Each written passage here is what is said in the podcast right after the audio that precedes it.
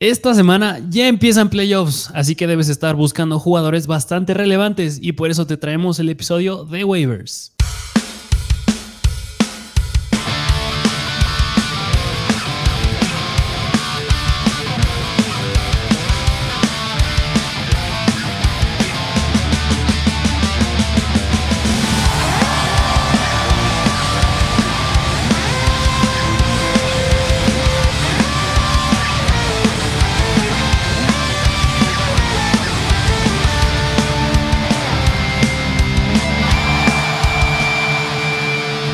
Bienvenidos a un nuevo episodio de Mr. Fantasy Football. Un nuevo episodio más de viniendo, acabando una semana horrenda. Qué horror. Sí, la verdad, sí, estuvo horrenda. Mira, desde que ganó Baker Mayfield con los Rams hasta que oh. hubieron muchas, demasiadas lesiones, diría. Yo creo que si, no es que la que hemos tenido más, en la que han habido más de jugadores, de jugadores relevantes. Es que muy relevantes. O sea, corebacks, muchos corebacks lastimados. De por sí veníamos de una semana donde había bastantes lastimados. Nos entramos a otra. Algunos corebacks se rifaron y acabaron los partidos. Purdy, muy bien, un aplauso. Le ganó a Tom Brady. Primer coreback, Mr. Relevant. Eh, primer coreback en su primer partido le gana a Tom Brady. También hay pocos, pero le gana. Eh, lesiones de corredores. Qué horror, voy a sacar mucho hate en este episodio. Espero que compartan conmigo esta sensación horrenda de de tu equipo. A mí hubo equipos que me dejaron que me resolviera como pudiera y que me dejaron mal cuando no estamos buscando el boleto a playoffs. Es lo que no quieres.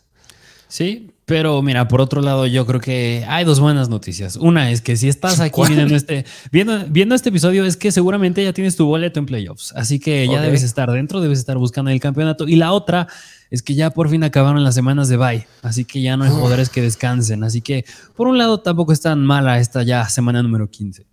Sí, también bastante malo que en la semana 14, cuando estabas buscando boletos a playoffs, se no jugaran este, jugadores, valga la redundancia, importantes. O sea, ¿cómo te fue con la ausencia de los Colts? A me pegó, no tenía Jonathan Taylor, no juegan los Packers.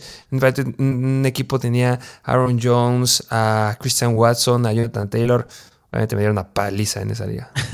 sí, me pasó igual. Ahí Michael Pittman, igual, Jonathan Taylor, pero, pero pues bueno, ya, ya pasó esa semana. ¿Y qué te parece? Como siempre, pues es hablar de las reacciones de esta semana número 14 que acaba de pasar y pues de los waivers que, pues mira, dentro de las reacciones de esta semana yo creo que vale la pena sí mencionar las diversas lesiones que tuvimos a lo largo de la semana. Y a mí me gustaría empezar por hablar de Kyler Murray en el Monday Night Football, un jugador bastante relevante que sufre la lesión en su rodilla que pintan a que puede ser un torneo ACL. Que seguramente cuando se publique este video ya, ya deben de dar la noticia que sí es un torneo ACL. Pues al final de cuentas, mira, Cliff Kingsbury saliendo del partido le preguntaron, oye, ¿qué tal la rodillita de Kyler Murray? Dijo, no se ve bien, vamos a hacerle más estudios, necesita la resonancia magnética que es lo que te va a decir la lesión de los ligamentos. Pero pues sí, no, no pinta nada bien. Qué excepción. Hizo menos de un punto fantasy. Sí. Qué dolor si lo tenías, de verdad. Eh, era un coreback en el que se confiaba bastante y quedó fuera. Precisamente, así que seguramente traemos por eso corebacks. Y si no, pues ve a ver nuestro episodio de jugadores favorables en ya en playoffs que mencionamos corebacks, corebacks por los que puedes ir para reemplazar al buen Kyler Murray. Y mira, aún más, otra lesión que yo creo que es con la que tú te quieres desahogar un poquito, T. Higgins. Qué, asquerosa lesión. De verdad, es que no entiendo. De verdad, en, esa, esa, esa liga es de las que quiero ganar y, necesitaba, ok, no quedó fuera, pero con esta, con una victoria en esta semana me colocaba en el segundo lugar de la liga. Tenía mi semana de bye en la semana 15 y podría entrar con todo en la semana 16 y 17.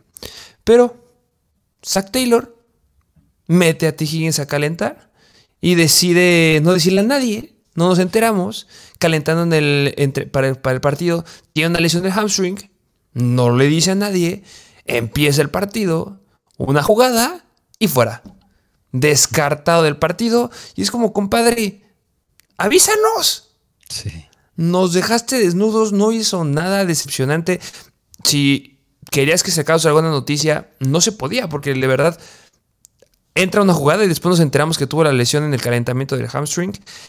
Es bueno y malo. Malo si te dejo fuera de playoffs. Bueno, eh, al menos no lo arriesgaron y lo dejaron este, descansar. Eh, la, última noticia que tenemos de Zach Taylor es que está con valoraciones diarias.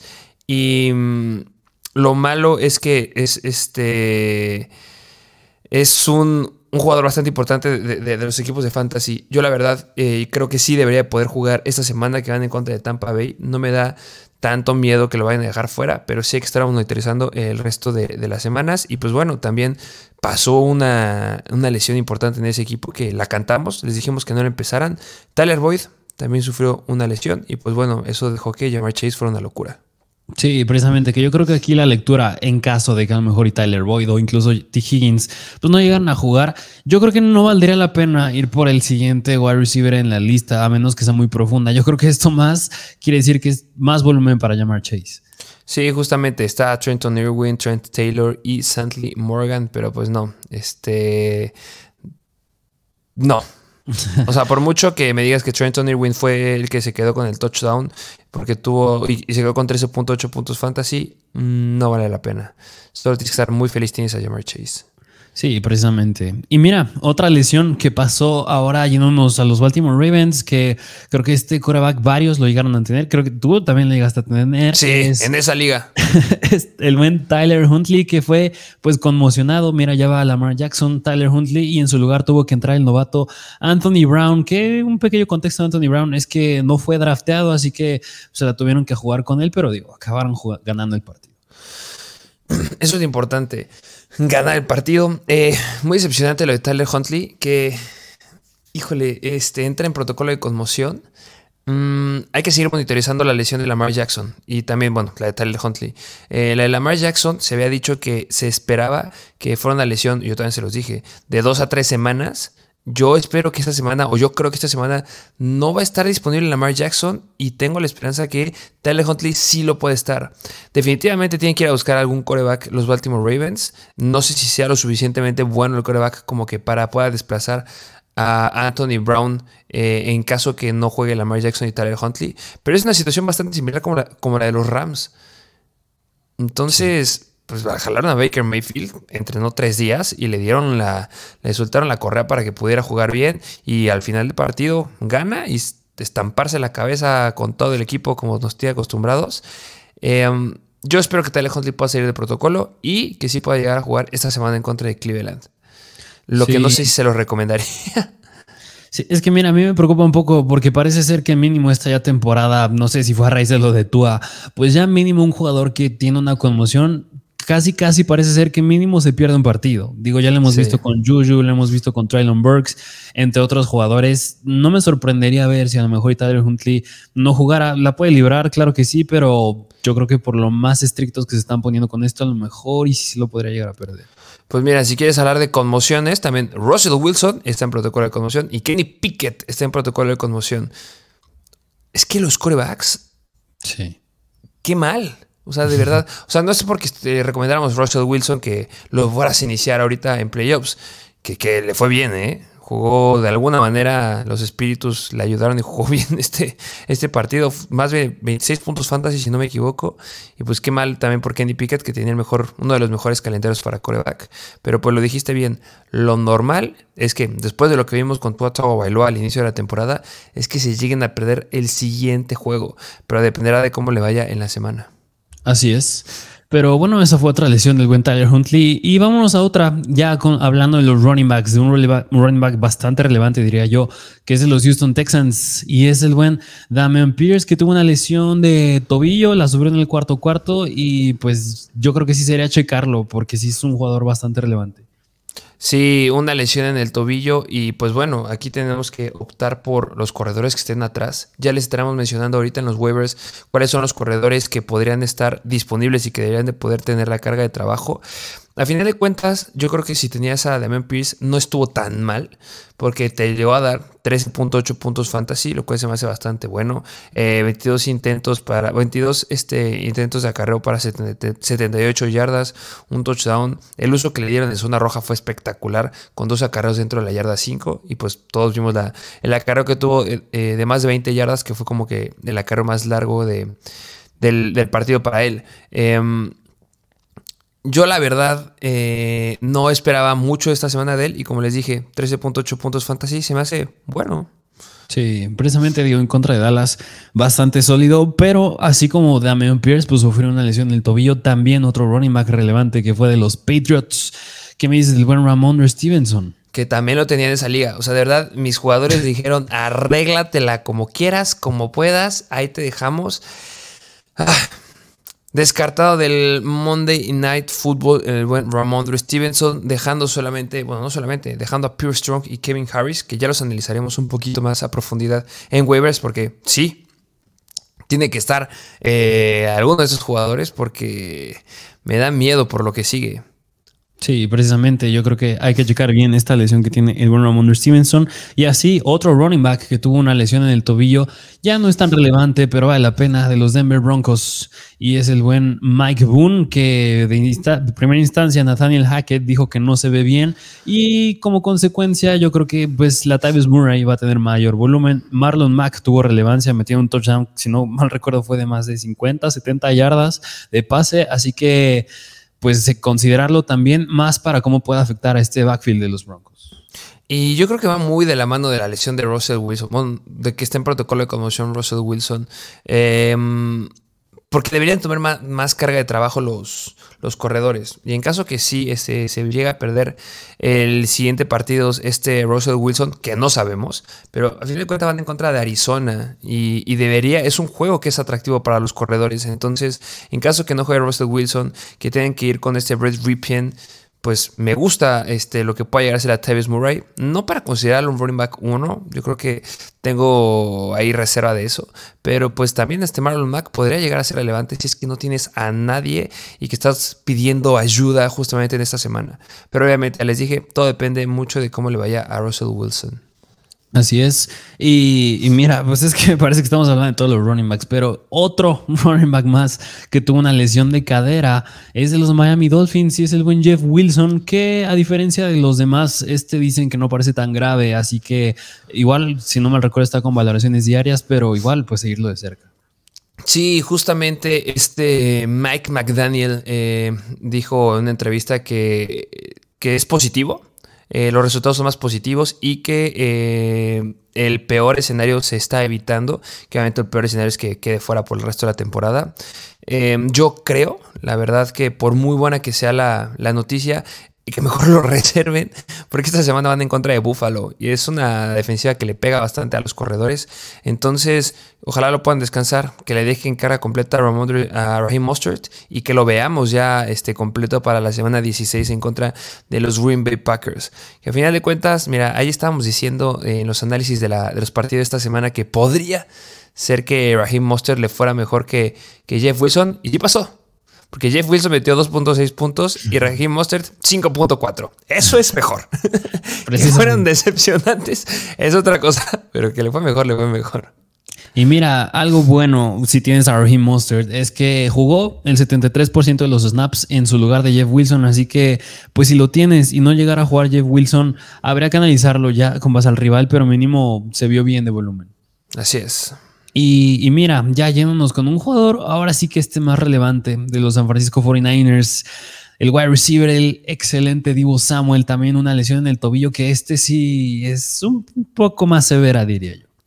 Que también eh, muy similar de lo que estábamos diciendo de los jugadores como Damian Pierce, que llegaron a ser eh, no tan decepcionantes. O sea, de verdad no saben cómo dolió tener en un equipo a Kyler Murray, a Ramondre Stevenson, a T. Higgins. Eso duele. También duele que se te lastimen tus jugadores, por supuesto. Pero que se te lastimen después de dar 43 este, 4 recepciones para 43 yardas, 4 acarreos de 21, para 21 yardas y un touchdown, pues te deja un poquito más feliz. Porque fue lo que hizo Divo Samuel. Metió 16.4 puntos fantasy y después salió. Eh, lo malo es que se rumoraba hace dos, bueno, cuando fue la lesión, que podría ser que no, eh, que sí regresara, pero que no regresara para para temporada regular, que se perdiera de 4 a 6 semanas y que justamente pudiera estar listo para playoffs. Apenas estuvo viendo algunos rumores que podría ser que regresara a temporada regular. Yo creo que lo que le podría estar apuntando Divo Samuel sería semana 17 o 18. Más probable que sea semana 18 y eso en fantasy pues ya no nos funciona. No lo tiren, Hay que seguir viendo las noticias, pero la verdad yo creo que es 60-70% de probabilidad que ya no lo veamos eh, o no lo volvamos a ver de forma relevante en fantasy. Sí, justamente esa pregunta te iba a decir que por ese mismo rumor de que a lo mejor no puede regresar en esta temporada regular, sí valdría la pena soltarlo, pero yo creo que esperar a que salga algo más oficial, ¿no? Justo. Y, mira, hablar de otras lesiones que, bueno, mira, la de Tyreek Hill, que también fue en el tobillo, pero dicen que pues todo en orden ahí, que no hay problema, ¿no? Sí, igual Tyreek Hill que se lastima, pero regresó al campo y bueno, pues Tyreek Hill volvió a demostrar lo que es Tyreek Hill. Em, no, no se mostró explosivo que esperábamos. De verdad, con las bajas que tenía la defensiva de los Chargers, yo esperaba que Tyreek Hill, lo dije en el live stream, yo espero que Tyreek Hill le vaya de forma espectacular junto a Jalen Waddle. Y mi compadre Jalen Waddle, segunda semana consecutiva que es bastante, bastante irrelevante. Y eh, pues Terry Hill al menos clavó un touchdown y nos dio 18.1 puntos fantasy. La siguiente semana es la única que les queda a los wide receivers de los Dolphins. Buena para, para, los Whites, porque van en contra de Buffalo, ya lo dije.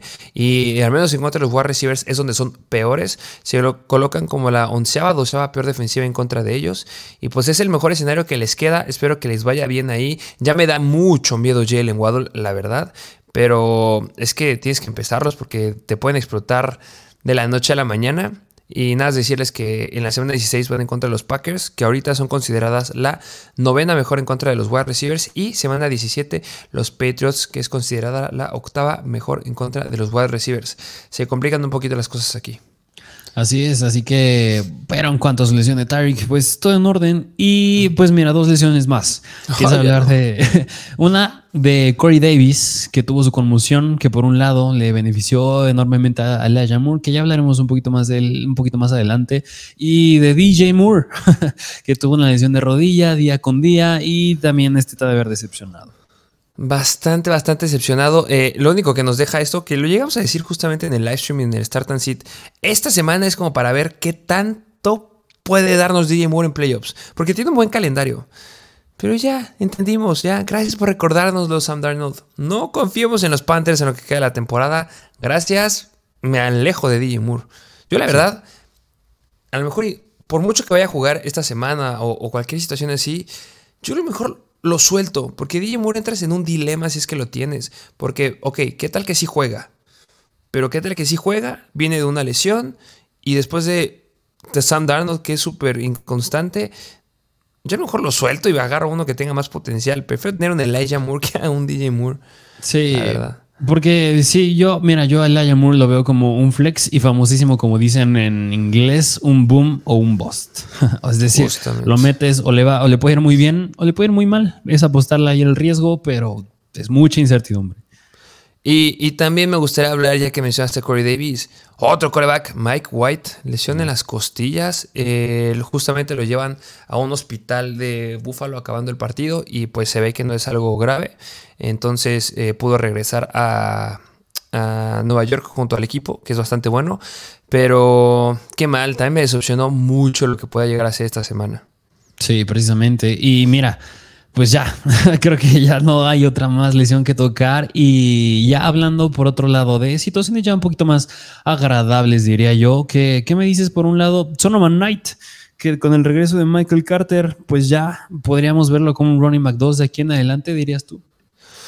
Sí, me encanta, me encanta la situación con Sonoman Knight. Eh, como predijimos, eh, como bueno, yo estaba esperando bastante que la llegada de Michael Carter no fuera a pegarle mucho, porque de verdad es que no confiaban en él. Ya lo he dicho mil veces, no lo voy a repetir. Pero sí, lideró el backfield de los Jets con 19 oportunidades. Y este, el que se vio afectado fue T.Y. Johnson porque ya me lo sacaron de la rotación. Y para mí es un sólido, sólido running back 2 por lo que queda de la temporada. Sí, precisamente, así que buenísimo si lo tienes. Y aún más, otra situación que yo creo que te agrada bastante si tienes este jugador, que es hablar de los Baltimore Ravens, que es hablar de J.K. Dobbins.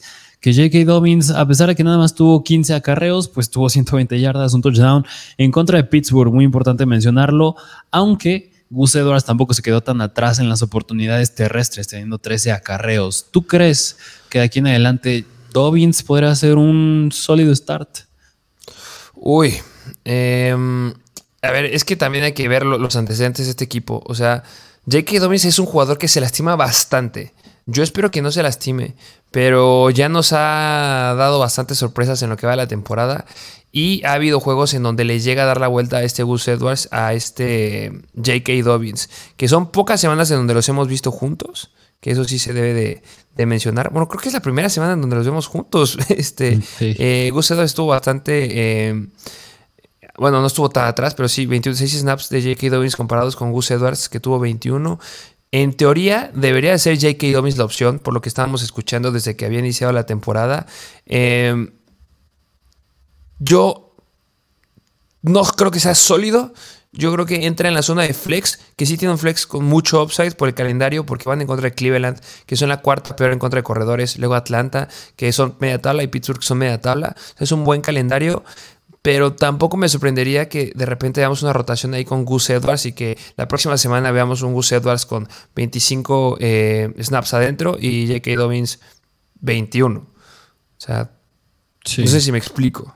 Sí, mira, yo, yo creo que a Dobbins yo sí lo elevo un poquito más. A lo mejor yo se lo meto en el rango de running back 2 o running back 2 bajo por el hecho de que no está Lamar Jackson. porque no está Lamar Jackson y eso le quita mucho estas oportunidades terrestres que pudiera llegar a tener el coreback y porque se vio muy eficiente en contra de Pittsburgh. Por eso yo lo elevo un poquitito más a Dobbins. Pero es que yo creo que esta semana sí debería poder jugar este Tyler Huntley. Ok. Y Tyler Huntley es un corredor que es un corredor, es un, es un corredor que corre, que corre bastante. Y siento que ahí sí le puede pegar bastante a las oportunidades terrestres. Por eso no me quiero casar todavía con, con J.K. Dobbins hasta que vea bien el estado, el estado de, Huntley.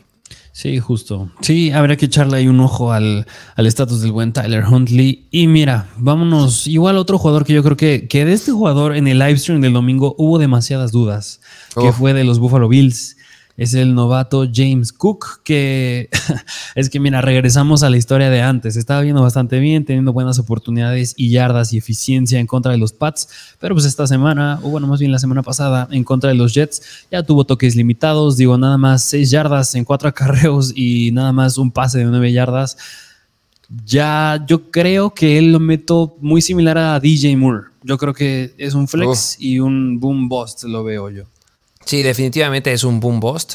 Eh, o sea, sí, lo acabas de decir bien. O sea, sí ganó Singletary en cantidad de snaps y oportunidades, pero James Cook estuvo muy cerca de él. Pero lo único que me dice esto es mantente lejos de este backfield. Igual, ese consenso no me gusta. O sea, porque Singletary fue el que dominó, el que tuvo más oportunidades, pero solamente metió 5.3 puntos fantasy. Entonces es como fuiste el uno y quedaste bastante corto. Sí, fueron en contra de los Jets, pero pues los Jets tampoco son la mejor defensiva en contra de los corredores.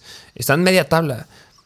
Lo que queda de la temporada es Miami, que son media tabla otra vez en contra de los corredores. Chicago, ese partido me gusta, que son la tercera peor en contra de los corredores y cierran la final de Fantasy en contra de Cincinnati, que igual son media tabla. Yo la verdad igual me intentaré alejar de estos corredores. En teoría eh, debería de ser esta semana, siguiendo la regla de lo que hemos visto a lo largo de más semanas, pues David Singletary el que tenga las oportunidades. Yo sé que les diría que empiecen y James Cook, como lo dijiste, es como un DJ Moore y no sé si les recomendaría que lo empiecen esta semana. Sí, y mira, aún más, por eso vale la pena que vean los análisis de los partidos que hacemos semana tras semana, porque yo creo que James Cook va a depender mucho de la situación del juego. Es decir, si van dominando mucho los Bills, podría inclinarse más hacia el ataque terrestre, esta ofensiva. Y ahí es donde puedes meter, darle un poquito más de juego a James Cook. Pero si el juego es cerrado, pues tienes que meter a tus jugadores confiables. Y lo dijiste bien, ahí sería Singletary. Y de estos tres rivales que dijiste, que es Miami, Chicago y Cincinnati, el único que yo creo que en el que podría llegar a tener relevancia Cook sería en contra de Chicago, no en contra de Miami, no en contra de Cincinnati. Así que Sí, yo también me mantendría lejos de este backfield. Sí, justo. Y pues mira, ¿tú traes alguna situación que quieras mencionar de esta semana 14? Pues la situación de la, gran ofensiva de los Denver Broncos. me gustaría hablar de Jerry Judy. Me gustaría hablar de Jerry Judy, que ya tiene al equipo sobre sus hombros y le fue bastante bien, porque sin Corland Sutton, de 8 targets para 73, 8 eh, recepciones para 73, más bien, este, tuvo 9 targets, 8 recepciones, 73 yardas, eh, le fue muy, muy bien. La verdad, este, sin, sin Sutton, las cosas para Jerry Judy pintan muy, muy bien. Sabemos que es el wide receiver que corre eh, desde el slot.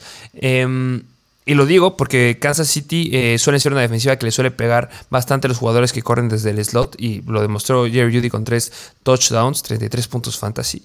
Eh, sin lugar a duda yo creo que es un wide receiver que debes ir a agarrar, eh, que debe estar disponible en pocas ligas, pero puede estar disponible. No lo metimos aquí en waivers porque justamente está disponible en pocas ligas, pero esta semana van a encontrar Arizona y aparentan ser una relativamente buena defensiva en contra de los wide receivers. Se colocan media tabla, pero igual, igual que Kansas City, en contra de los receivers que se colocan desde el slot, son bastante malitos. Entonces, yo la verdad preferiría meter a Jerry Judy en una, una, zona de flex, que para mí debería ser un wide receiver 2 bajo, pero en la zona de flex yo lo podría meter sobre DJ Moore, sobre este, los corredores de, de Miami, sobre este, James Cook y otros nombres importantes. Debería, debería de irle bien esta semana. Pero también tengo mucho miedo porque igual que lo que les dije de, DJ Moore y Sam Darnold, esta ofensiva da mucho, mucho miedo. Sí, precisamente. Aunque digo, pues ya mostró buena señal Jerry Judy, ya lo dijiste, son vulnerables en contra del slot la siguiente semana, lo, el rival contra el que van, y ya lo vimos, este, pues si no mal recuerdo, dijiste Arizona, ¿no? Y ya lo vimos en contra de los Pats, como pues Nelson Aguilar esta semana se quedó con 10 targets y pues digo, Jerry Judy sin problema es más talentoso que Aguilar. Así sí, justo. Y, lo bueno es que en el cuarto cuarto, cuando entró este Brett Ripien, también este, tuvo, se vio bien Jerry Judy. Entonces, debería, lo mismo, debería irle bien, por favor, que le vaya bien. Pero es que estos son los jugadores que de repente te sorprenden con malas semanas. Sí, precisamente. Así que tú feliz si tienes al buen Jerry Judy. Y, mira, otra situación que a mí me gustaría mucho mencionar, que aquí a lo mejor y podría ser un poquito contradictoria, porque les hemos dicho que la defensiva de los Vikings es buena para playoffs porque tiene un calendario favorable.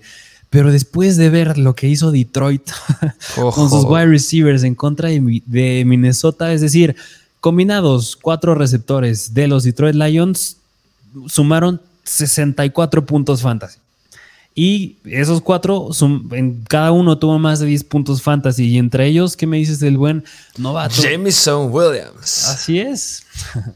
Feliz. Feliz con Jameson Williams. Eh, no fue productivo. Solamente, si no me equivoco, dos targets, una recepción. Y bueno, pues el touchdown que tuvo en su primera recepción en la NFL. Me da mucho gusto ver a este compadre que le está yendo bien. Yo espero que le empiecen a dar mucho más volumen en las siguientes eh, semanas. Porque, como se los he dicho, el calendario que tienen los wide receivers de, Detroit es muy muy bueno. Em, la verdad también se quedó bastante corto este Amorra Sam Brown. Sí, precisamente, porque digo, fue de la mano que le fue muy bien. Digo, 12 puntos fantasy no se me hacen tan malos, también tuvo unos targets. Pero sí, o sea, que le puede haber mejor, claro que sí, porque digo, esos 64 puntos fantasy contribuyó tanto Josh Reynolds como DJ Shark y bueno, ya lo dijiste, el buen Jameson Will. Que esta semana van en contra de los Jets. Partido bastante interesante. Vamos a ver si de verdad Jared Goff está jugando el mejor fútbol de toda su vida palabras de Jared Goff. Este, eh, vamos a ver a Morrison Brown en contra de Sos Gardner. Me interesa mucho ver ese enfrentamiento. Eh, me interesa ver a Jameson Williams, que espero que ya le den muchas más oportunidades de lo que le dieron esta semana. O sea, porque en cantidad de snaps se quedó bastante, bastante corto. O sea, a Morrison Brown, 59 snaps. El que le siguió fue DJ Shark con 58 snaps. El siguiente fue Josh Reynolds con 41 snaps. Y hasta el final estuvo Jameson Williams con 3 snaps. Bueno, también entró un poquito Calif Raymond, pero pues él no lo vamos a considerar ahorita. Entonces, yo espero que ya aumente, espero que le empiecen a dar más volumen, porque de verdad es un gran wide receiver, es el mejor wide receiver de la clase. Entonces, eh, en caso que Sos Gardner tenga, eh, mantenga ocupado a Morris and Brown, pues deben de brillar los otros wide receivers. Y después de eso, van en contra de Carolina, que es la octava peor defensiva en contra de wide receivers, y cierran en contra de Chicago, que en teoría es la décima mejor, pero esta ofensiva puede meterles muchos puntos.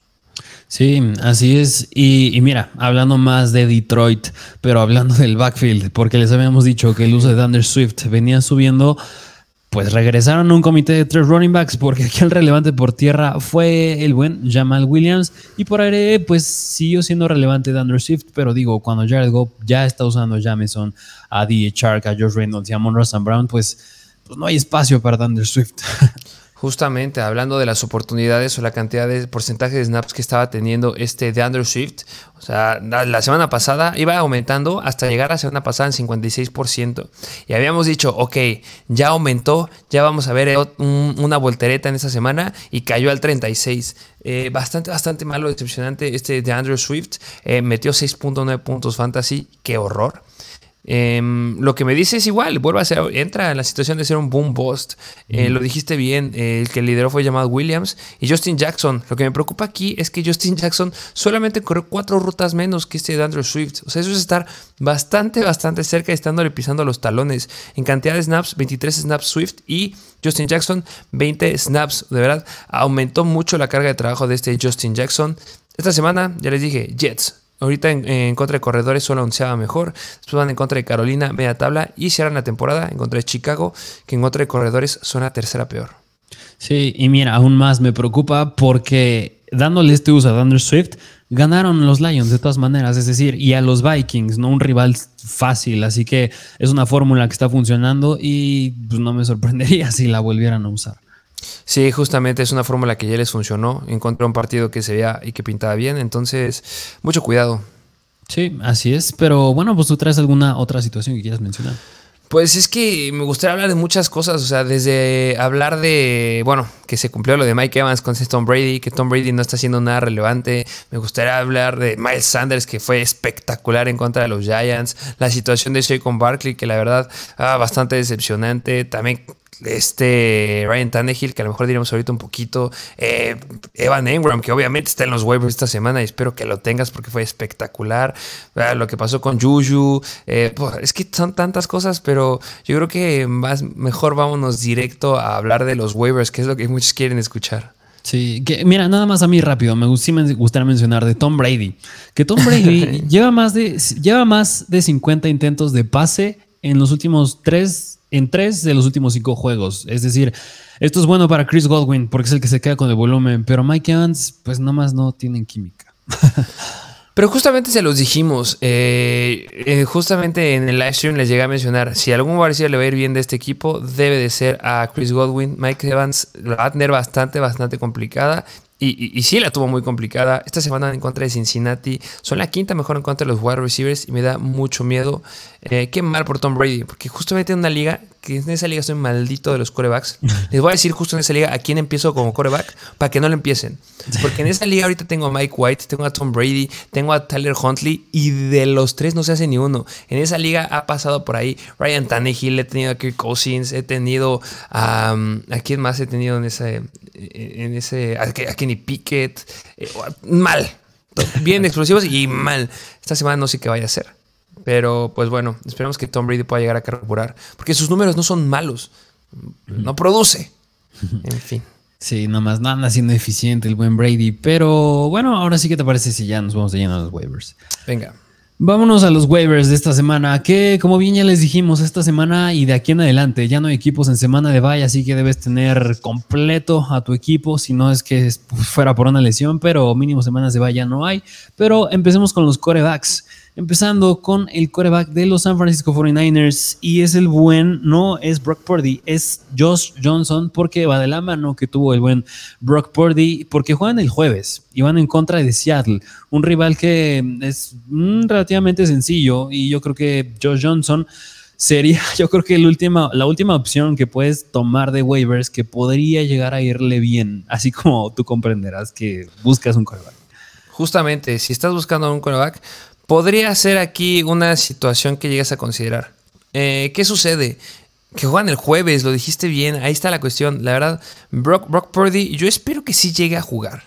O sea, mi expectativa es que sí llegue a jugar. Eh, tiene una lesión en los oblicuos y en las costillas. Eh, el lunes entrenó de forma limitada, lo cual me habla que es bueno, pero es que juegan el jueves.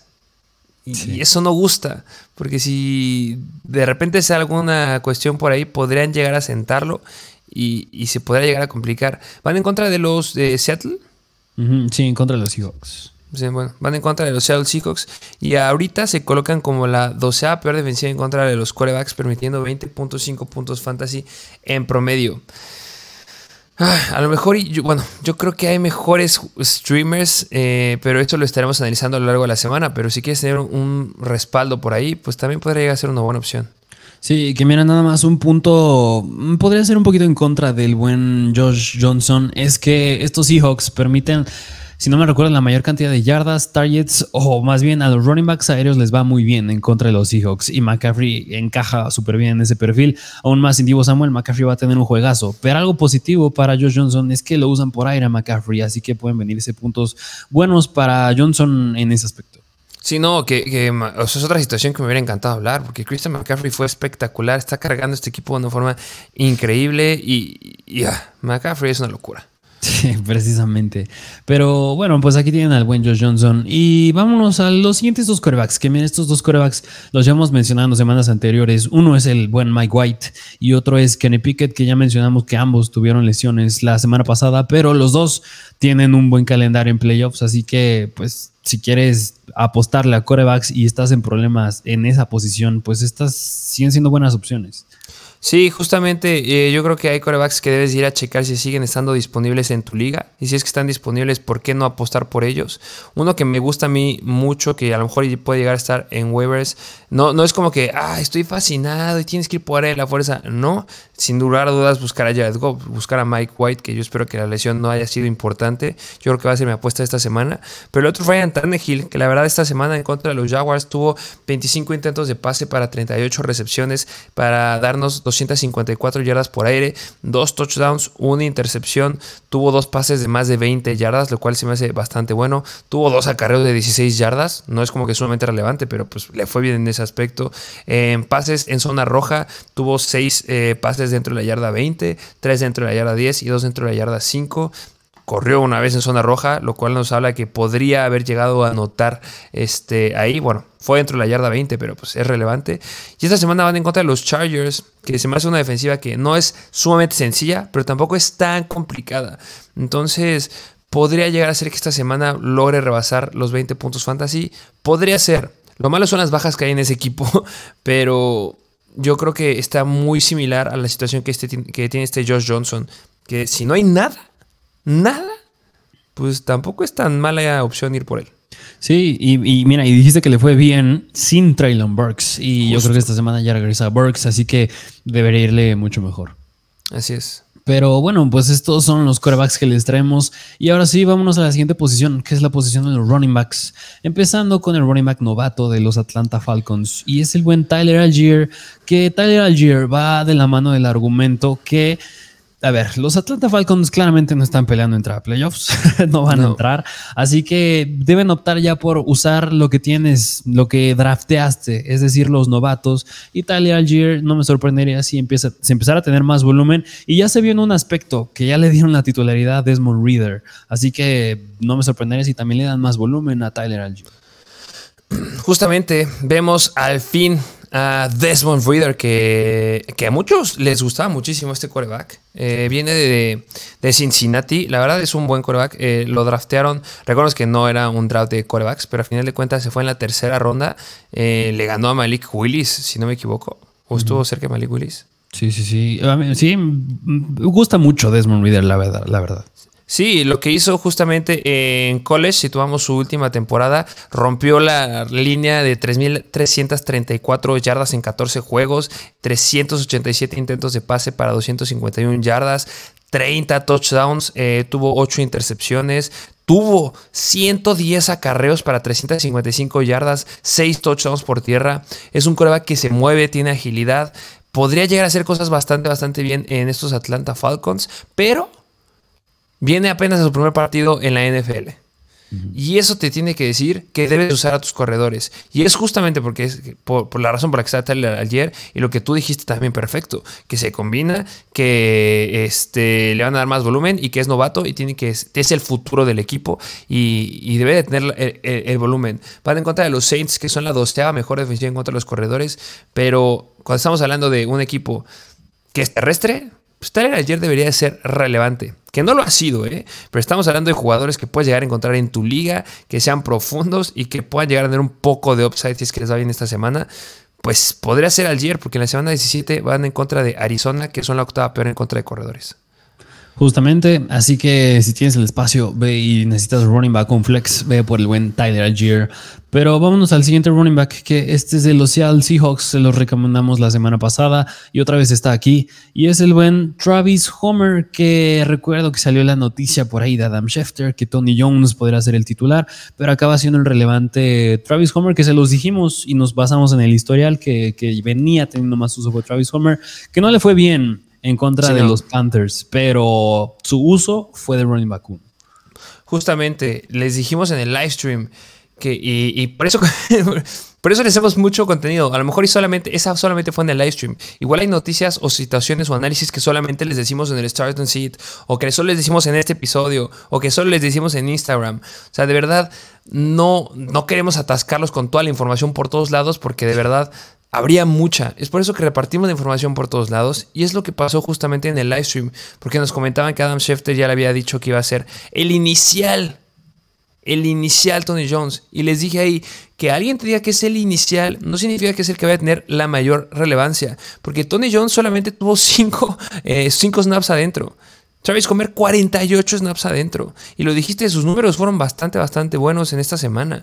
O sea, tuvo 26 yardas, 9 acarreos, se, va, se hace bueno. Y, van en contra esta semana de San Francisco. Es un mal escenario, no lo quieres. Pero la que sí van en contra de Kansas City, que es media tabla tirándole a mala. Bueno, pero no pésima, pero pues sí un poquito peorcita que otras. Y podrá llegar a ser relevante si vuelve a tener este volumen increíble que tuvo esta semana. Y yo creo que es muy buena opción. Sí, sí, precisamente, digo, un running back está jugando el más del 90% de los snaps, no lo puedes dejar pasar, aunque tenga un rival complicado. Sí, que es desesperado, ¿eh? Si lo inicias es porque estás bien desesperado. Sí. Pero si no juega Walker y no juega DJ Dallas, podría llegar a ser una opción. Así es, así que busca algo en Travis Homer. Y vámonos al siguiente, bueno, el siguiente par de running backs que son de los New England Patriots. Es Pierre Strong y Kevin Harris, que nosotros tenemos esta pequeña discusión antes de iniciar el episodio y nos inclinamos un poquito más hacia Kevin Harris, porque Kevin Harris fue el que tuvo la mayor cantidad de snaps, el que tuvo la mayor cantidad de acarreos, que se vio bastante eficiente Pierre Strong, porque también es novato y eso ayuda bastante, aunque en contra de los Cardinals, el que tuvo mayor relevancia a raíz de la lesión de Ramon Stevenson fue Kevin Harris. Sí, que la verdad, obviamente esto depende mucho de la situación que se dé ahí con Ramondre Stevenson. Esta semana me encanta para los corredores porque van en contra de los Raiders, que son la quinta peor en contra de ellos. Em, no sé cómo va a ser el estado de Ramondre Stevenson en la semana, que la verdad sí podría llegar a jugar, ¿eh? porque sí lo descartaron del juego con la lesión del tobillo, pero, o sea, cuando se lastima, regresa al juego y estuvo un par de jugadas adentro y después ya fue que lo descartaron. Puede ser que haya sido solo por protección este, dejarlo afuera. Entonces, no lo descarten 100% a Ramondre Stevenson. Yo creo que estos jugadores hay que tenerlos en la mira, porque en caso que se haga la noticia que Ramondre Stevenson no va a jugar, tienes que apuntar por alguno de ellos. Sí, precisamente. Así que mm, busca pues, tanto a Pierre Strong como a Kevin Harris. Pero bueno, vámonos a los siguientes running backs que mira, estos se los llevamos mencionando todos en bandas atrás, que son los handcuffs. Pero a mí me gustaría más enfatizar en unos tres, diría yo. Que uno es Jalen Warren. Uno es Jalen Warren, que es de los Pittsburgh Steelers. Que Jalen Warren pues se dijo que las, hace dos semanas venía regresando de su lesión, pero que podría estar limitado en contra de los Falcons, pero ya esta semana en contra de los Ravens ya lo vimos más como venía siendo, que era teniendo más uso. Y pues digo, en snaps ya fueron 31 de Najee Harris en contra de 22 de Jalen Warren. Y yo creo que de aquí en adelante podría empezar a subir el volumen de Warren. Así que yo creo que vale la pena tenerlo, si no es para iniciarlo, como un handcuff. Justamente, eh, ya les hemos dicho mil veces y se los mencionamos en el episodio de estrategias para playoffs, vayan por jugadores que tengan upside. No vayan por jugadores de, ah, a lo mejor le va bien, le va mal. Vayan por jugadores que tengan upside. Por ejemplo, los corredores de los Patriots que les dijimos, esos tienen upside en caso de que Ramondre Stevenson no juegue. Y en una situación, Jalen Warren tiene upside en caso que Najee Harris se llegue a tener cualquier situación. Y que también, no me sorprendería si esta semana vemos un, un cambio en esos corredores. ¿eh? Ténganlo, no lo empiecen, pero en caso que pase algo con Najee Harris, podría ser bueno porque ya les dije, esta semana los Patriots van en contra de los Raiders y ya les dije que son una mala defensiva. Pero en la semana 16, los que van en contra de los Raiders son los Steelers y esta semana es muy atractiva para los corredores. Así es. Y, mira, otro running back, bueno, más bien par de running backs que también me gustaría mencionar, que son de los New York Giants. Uno es Matt Breda y el otro es Gary Brightwell, que son de los New York Giants, como bien les dije. Y esto va de la mano de que antes del partido, pues Saquon Barkley salió con un, pues que podría estar cuestionable para el partido, con una lesión de cuello. Buena noticia, fue que no le pasó nada, pero digo, podría pasar algo más de aquí en adelante. Recordemos que soy con Barkley, los running backs más propensos a lesiones. Y aquí valdría la pena tanto Matt Breda como el buen Brightwell.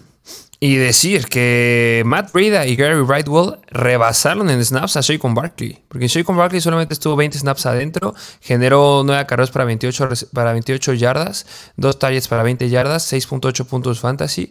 Pero Matt Breda y Gary Brightwell, 21 snaps cada uno de ellos. Eh, sí, no fueron productivos como con Barkley, pero ojo, porque en caso que si no juegue, pues van a apuntar a algunos de sus corredores. En teoría, debería de ser este Matt Breda, porque este Gary Brightwell se perdió la semana 13 y no ha sido muy muy constante. Y cuando hemos visto a Matt Breda con Gary eh, Brightwell, suele rebasarlo Breda, pero no por mucho. Si se lastima a Barkley, yo esperaría un consenso de dos corredores. Sí, justamente. Y mira, otro, otra par de running backs o tercia de running backs que son de los Houston Texans, que va de la mano de la lesión de Damian Pierce. Me hubiera gustado ver, me, hubiera gustado decir que aquí el preferido sería Rex Burhead, pero yo creo que vale la pena más ah, ir a buscar a Der Ogumbowale o a Alwin en No Benjamin. Eh, justamente, Der Ogumbowale es una buena opción en este backfield. Eh, no sé por qué siento que me gusta más este Der Ogumbowale. Sí, sí, justamente.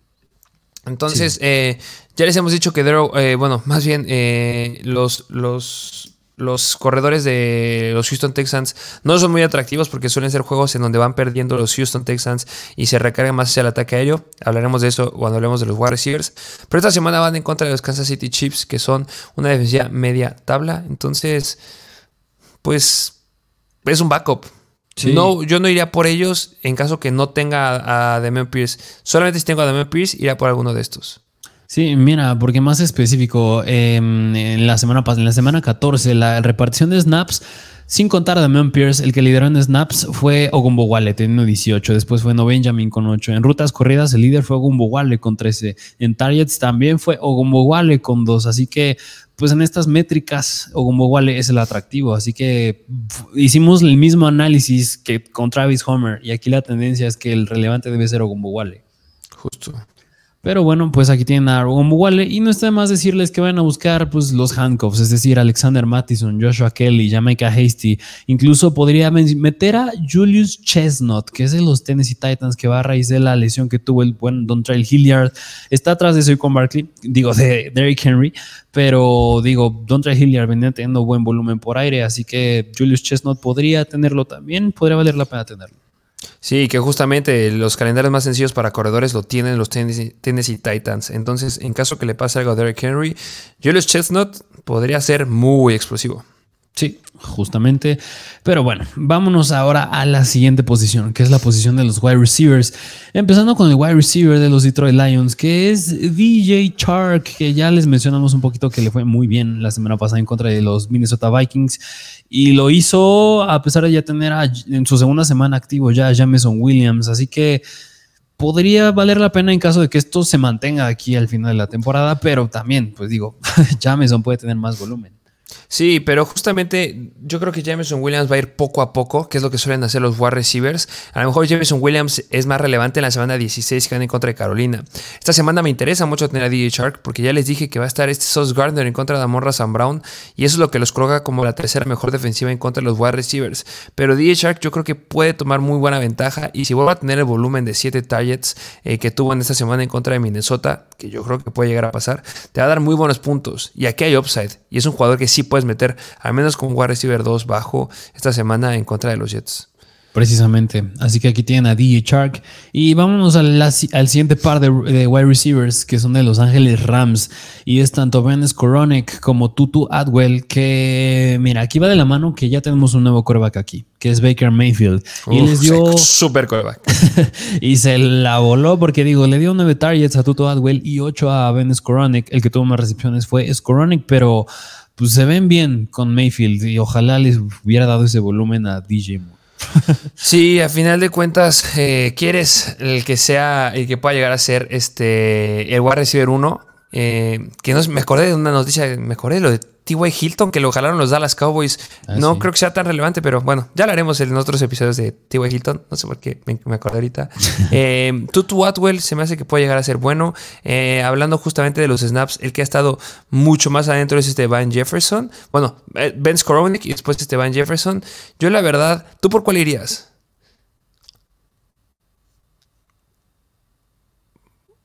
Se te apagó el micrófono.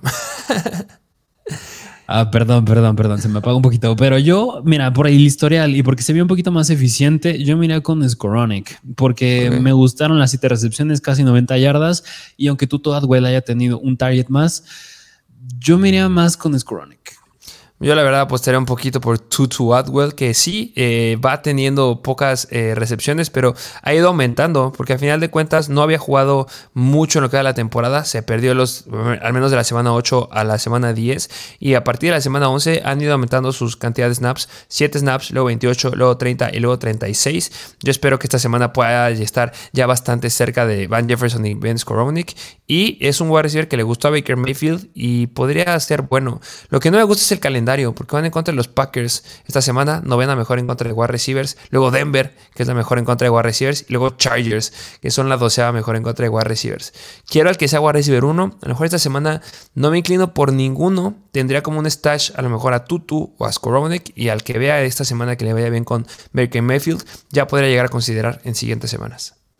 Justamente, pero bueno, vámonos al siguiente wide receiver, que este es de los Houston Texans, y es Chris Moore, que va de la mano, que no jugó ni, Nico Collins y ni Brandon Cooks. Y pues Chris Moore fue el que levantó la mano, que le fue bastante, bastante bien, teniendo unos 11 targets, 10 recepciones, 124 yardas. Así que, pues si se llegara a perder más tiempo, tanto Nico Collins como Brandon Cooks, pues aquí la opción es Chris Moore. Justamente, y esta semana van en contra de Kansas City, que son la cuarta peor en contra de wide receivers. Siguiente semana, Titans, la peor en contra de wide receivers. Y semana 17 van en contra de Jaguars, la onceava peor en contra de wide receivers. ¿Quieres, sin lugar a dudar, wide receiver eh, uno que sea de este equipo? Si es que se llegan a perder más semanas Cooks y Nico Collins, ¿quieres tener justamente al buen Chris Moore, porque le puede ir muy bien. Tiene mucho upside por el tipo de eh, ofensivas a las que se enfrenta, por el tipo de ofensivas, defensivas a las que se enfrenta y el tipo de ofensiva en la que está, que suelen ir abajo en el marcador y se recargan al ataque aéreo. Yo la verdad, mi prioridad eh, de wide receiver es DJ Shark, pero en segunda me gusta mucho el wide receiver uno de los Houston Texans. Sí, la verdad está teniendo bastante volumen. Que digo, yo creo que igual va a depender mucho del estatus de Nico Collins y de Brandon Cooks, pero pues mínimo él está siendo relevante. Sí, mm. justamente considérenlo seriamente. Que también la, semana pasada se quedó muy, muy cerca de, Nico Collins. Entonces, en caso que ya regrese este Nico Collins, pues no debería irle tampoco tan mal a Chris Moore. Obviamente, considerando que tampoco juegue Brandon Cooks justamente. Pero bueno, vámonos al siguiente wide receiver, que este es de los New York Jets. Es Richie James y parece estar tomando el rol que tenía Wandale Robinson, porque al inicio de la temporada, cuando Wandale Robinson se estaba perdiendo partidos, que era el wide receiver del slot, el que estaba siendo relevante era Richie James y le fue bastante bien que dijiste los Jets, pero son los ah, Giants. Ah, perdón, los dos son de Nueva York. Digo, Nueva York y los New York Giants, perdón. Sí, justamente Richie James que nos llegaban a preguntar, recuerdo en el live stream de qué opinábamos de este Isaiah Hodgins si no me equivoco. Les dijimos que el que nos gusta más a nosotros, después de Darius Slayton, eh, eh, de Darius Slayton, es Richie James. Y Richie James fue el que tuvo la mayor cantidad de snaps adentro del campo. 9 targets, 7 recepciones, 61 yardas, 19.1 puntos fantasy. Es bastante bueno.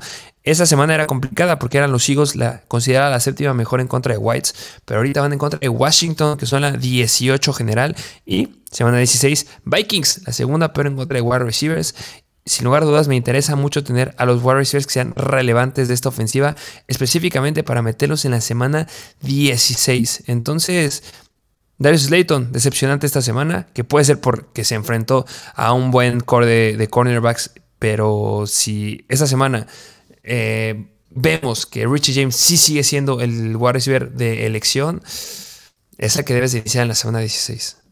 Precisamente, así que busca bien al buen Richie James y vámonos al siguiente wide receiver, que este a lo mejor no está tan disponible, pero yo creo que sí vale la pena buscarlo. Es de los Jacksonville Jaguars y es Say Jones. Increíble, Say.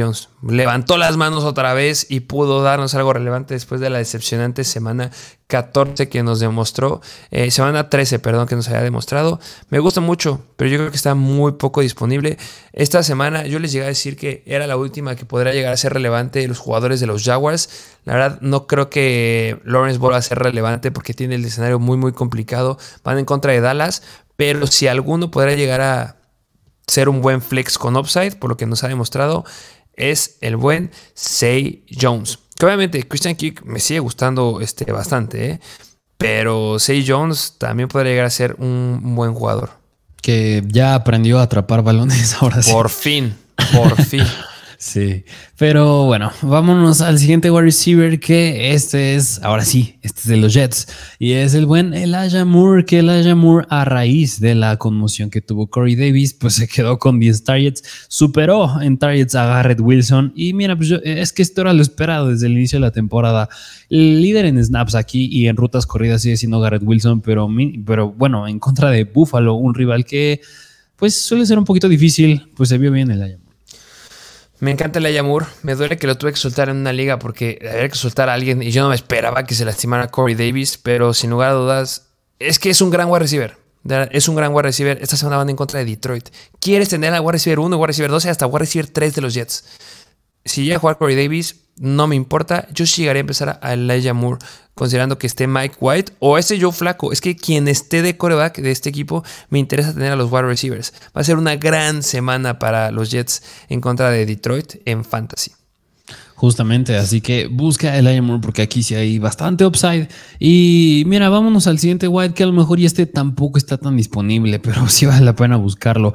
Es de los Cleveland Browns y es el buen Donovan Peoples Jones que, mira, con Deshaun Watson ya aclimatado en contra de los Bengals, pues le dio 12 targets, 8 recepciones, 114 yardas y aún más, pues los coaches ya confían más en él porque jugó el 100% de los snaps. Justamente, y si llegan a repetir eso en contra de Baltimore, me gusta. Lo que también mencionar que Deshaun Watson se vio bien y pues yo creo que ya podría llegar a ser una buena opción en contra de Baltimore.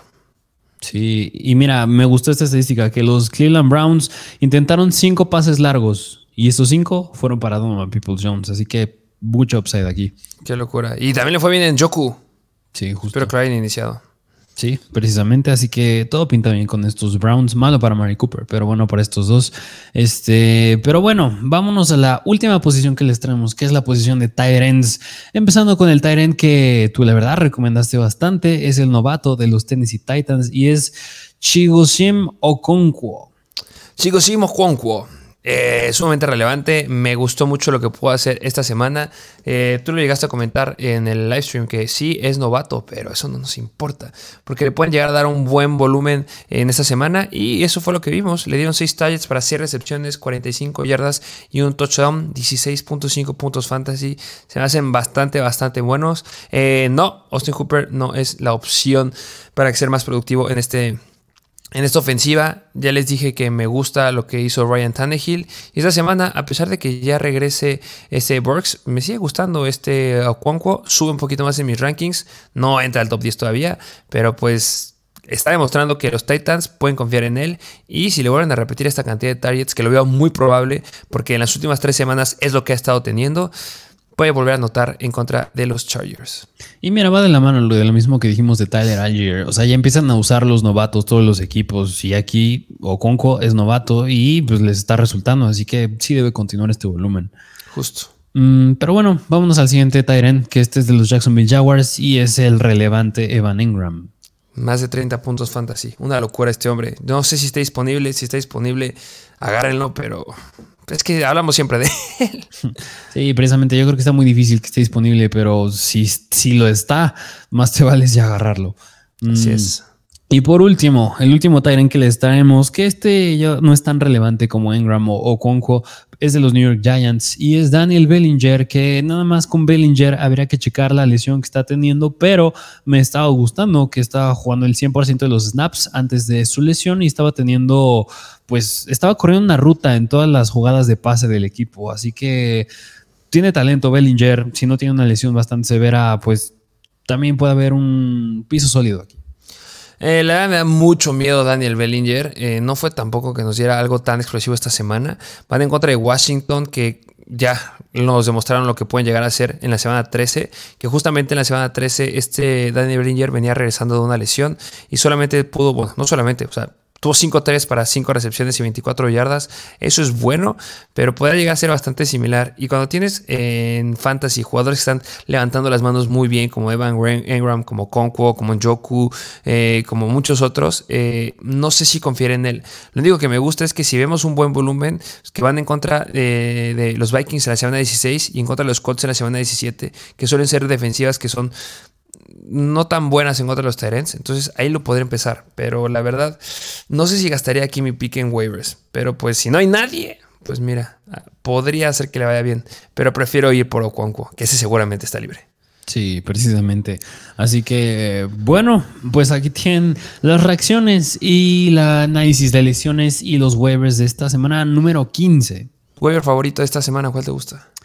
Mira, claro que si sigue disponible, me encantaría ir por Donovan Peoples Jones, aunque mm, yo creo que ya un poquito más realista, a lo mejor iría, pues mira, porque yo en muchas ligas tengo bajas de Tyrants, yo creo que por Oconco.